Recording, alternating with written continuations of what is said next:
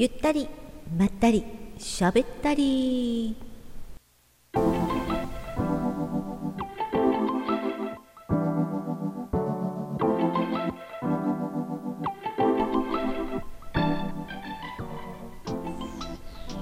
映画を見たら急に喋りたくなりました。いかがお過ごしですか？日曜日ですね。もう終わりに差し掛かっておりますけども。今日は雨が降ったり晴れたりなんだか忙しいお天気でした。セミがねみんみん鳴かなくなりましたよ。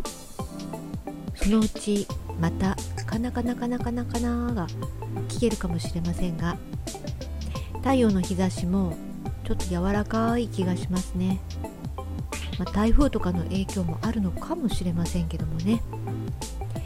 はい。今日は何の映画を見たかと言いますと「パラダイス。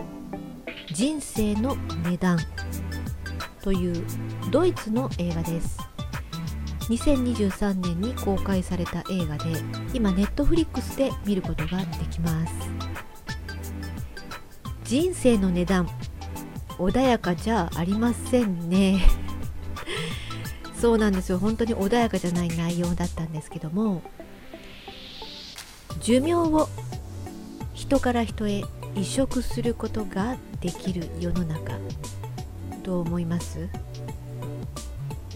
臓器移植のように適合者が現れたら移植することができるんです。誰から誰へ？何のメリットがあって？ね。まあ SF 映画ですからね。あんまり深く考えたくないんですけどもやはりそこにはテーマというのがありましてこのテーマが結構深いんですよね。だから、えー、掘り下げて考えてしまえばどこまでもモグラのように掘っていける感じなんですよね。寿命をやり取りするっていうね時間をやり取りするっていうテーマで言うと2012年の映画アメリカ映画の「タイム」というのが印象に残っています。こちらはエンターティナー性が強くって、うん、もちろんストーリーも面白かったんですけどまあだいたい先が見えるっていうか決着のね落としどころが分かるような映画だったんです。楽しかったですけどね。ですが今回のドイツの方はですねエンタメ性をかなり抑えてあって、えー、っと考えさせられることが多かったです。でもこの考えさせられることが多い映画ってやっぱりいい映画だと思うんですよね。なのでおすすめしたいのでネタバレをせずにえポイントだけ私の個人的な視点ですけどもお話をねしていきたいと思います。お時間のある限りお付き合いください。えー、っとそうですね。もう何年2000何年の世の中かわからないんですけど結構比較的普通なんですよ。あの寿命をね移植するっていう技術以外では街の様子とか結構普通なんですね。で人の価値観も同じです今と。いい暮らしがしたい。そのためにはお金を稼ぐ。そのためには一生懸命仕事をする。この辺全く一緒ですね。あとこれヨーロッパだからかもしれないんですけどやっぱり移民問題ですね。移民がたくさん不法滞在していてまあキャンプを作っていてなかなかそのね、普通の暮らしができないっていうそういう移民問題っていうのがやっぱりずっと残っている残っているというか今よりひどくなっているような社会が描かれていました。さてその寿命を移植するっていう話なんですけどそういう技術をね開発して進めている会社が企業があります。それが AEON ドイツ読みどういうふうにしていいかわからないんですけどもまあ普通に当てずっぽに読むならばイオン社っていうんですか？ね。そういう大企業があって、まあ、命をね扱う技術を持っているんですからかなり社会的には影響力があり結構トップに君臨している企業なんですよね。でそこで働く、まあ、一社員ですね。この社員は何が仕事かっていうと難民キャンプにもしくはこう貧困層に出向いていって寿命を買い取ってくるっていうことなんですね。不法滞在している人たちお金さえあればやり直せるんじゃないかと。いう説得の方法で若い子たちをターゲットに10年とか15年とか買い取ってくるわけです。でその年間でねたくさん買い取ってきたという成績を収めているこの主人公ですね。彼が、まあ、会社で表彰されるんですよ。で嬉しそうにして、まあ、奥さんにね話してこれから絶対出世するからなんかもうちょっといいところに住みたいいいところに住みたいだったか何だったかな。とにかくこういうね今でもある話ですよ。昇給しそうだからちょっと旅行に行こうかとか、ね、ちょっといい車に買い替えようかとか、まあ、そういう今でも普通にありそうな本当にこの、えー、今と一緒じゃないかっていうようなね 描き方でこの主人公マックスという男性なんですけどね。あの一市民ですよ。良き市民ですよ。だって一生懸命奥さんのために自分たちの暮らしのために働いて。確かに何も悪いことはしてなさそうなんだけどその、ね、貧民街とかあの難民のキャンプに行ってね自分は彼らを助けているんだっていう信念のもとに仕事をしています。で奥さんもそういうね主人と一緒に将来を夢見ているわけです。子供を持ってとか育ててって。ところがこの夫婦にある日悲劇が訪れます。お金が命に換算される時代なんですよ。移植もできるけど移植できるからこそお金で買ったり売ったりするわけですね。だからお金に換算される世の中です。彼らは自分の分不相応な高級マンションに住んでいるんですよ。分不相応なっていうのもあれですけどそのために頑張ってローンを返すために仕事をしているという流れです。今と今と似ているねいつ頃の未来の話だろうって思いますけど非常に現代と似ているわけです。である日ね出かけて2人で帰ってくると自分家が燃えてるんですよ。マンションの上の方なんですけど燃えてるんですね。で消防署によると明らかに何かの火の不始末であると。おそらくキャンドルとかそういうものであると。いうふうに決定づけて結局そうなると保険会社から全く保険が一銭も下りないんですね。賠償責任もあるしマンションのローンも残っているしそもそも住むところをなくしてしまった家財道具一切合切失ってしまった夫婦。そんなの払えないよと。なんとか保険で何か方法があるはずだよって言います。すると保険会社が確かにあります。あのこれ最後の手段ですがありますというわけです。喜ぶ夫マックス。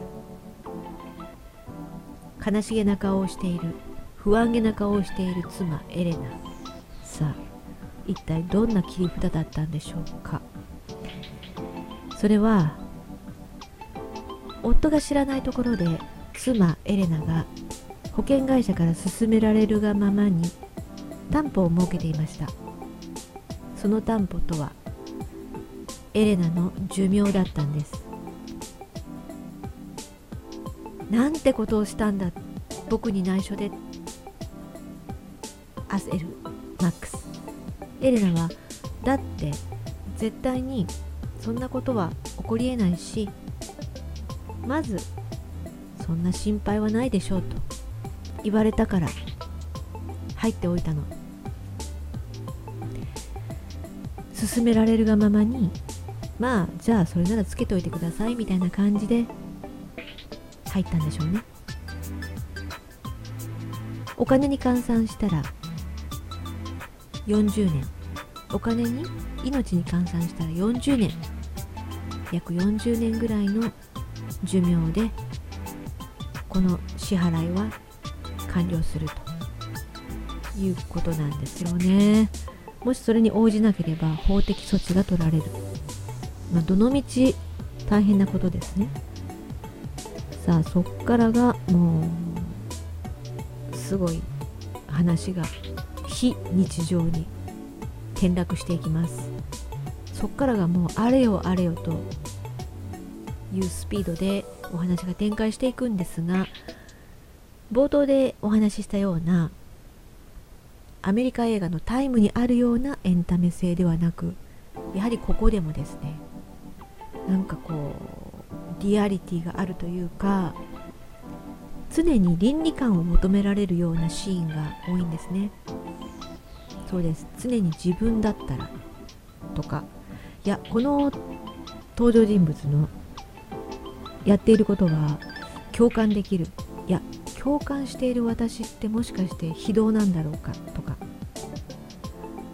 もういろんなことをね常に考えながら見ていました。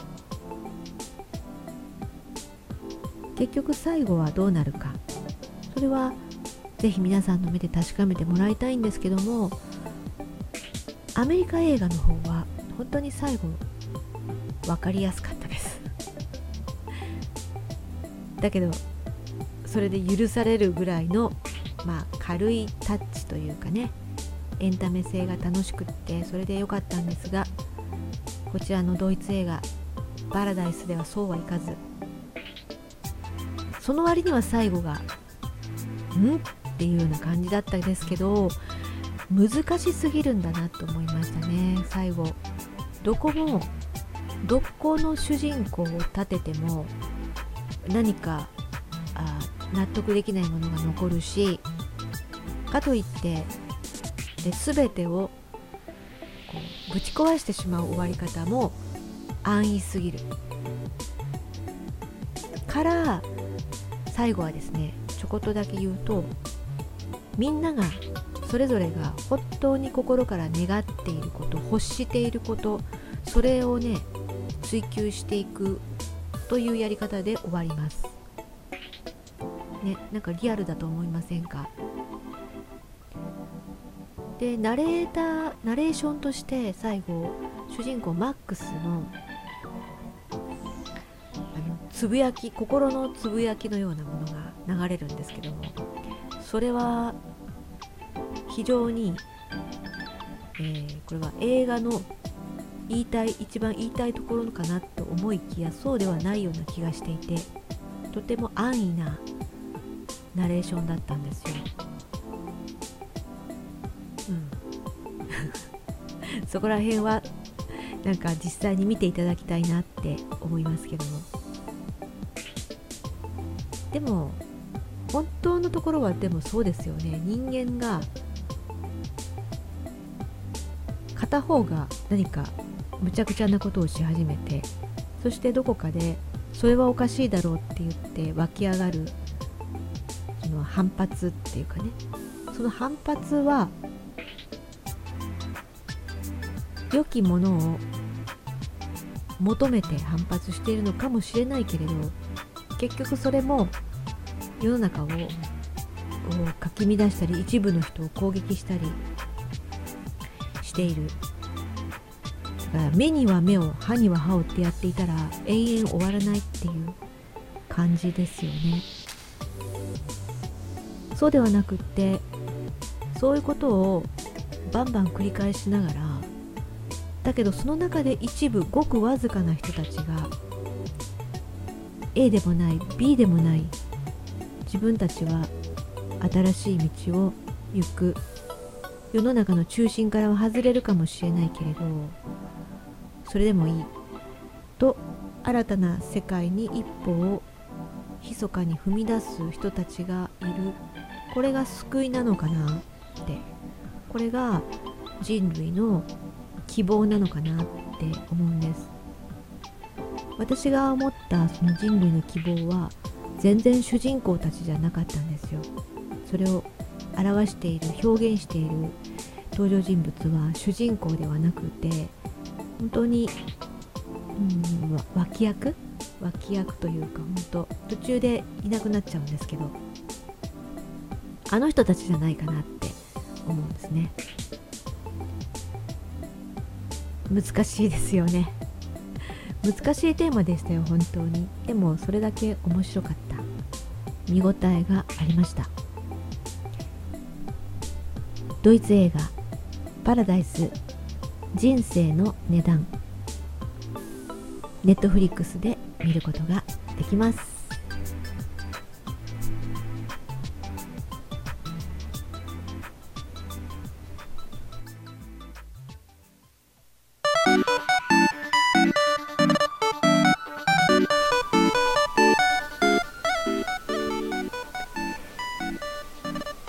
ここまで聞いてくださってありがとうございました。実はこれ、テイク2で撮ったんですよね。1回目は、コードのガチガチガチっていう、ジジジっていう音がね、やっぱり入ってたんですよ。コードをね、新しく買い替えたんですけども、それにもかかわらず音がするということは、これは AG033? エロ G、え、エロ G じゃない なんてこと言うんですかね。AG03 これ当たりじゃなくて外れを引いちゃったかもしれないのかしら？まあ、今はね、テイク2ではジジイという音もほとんどなく撮ることができました。よかったよかった。はい。ではですね、今日はこの後、えー、ディパーチャーいつも通りやっていきますので、またよろしくお願いいたします。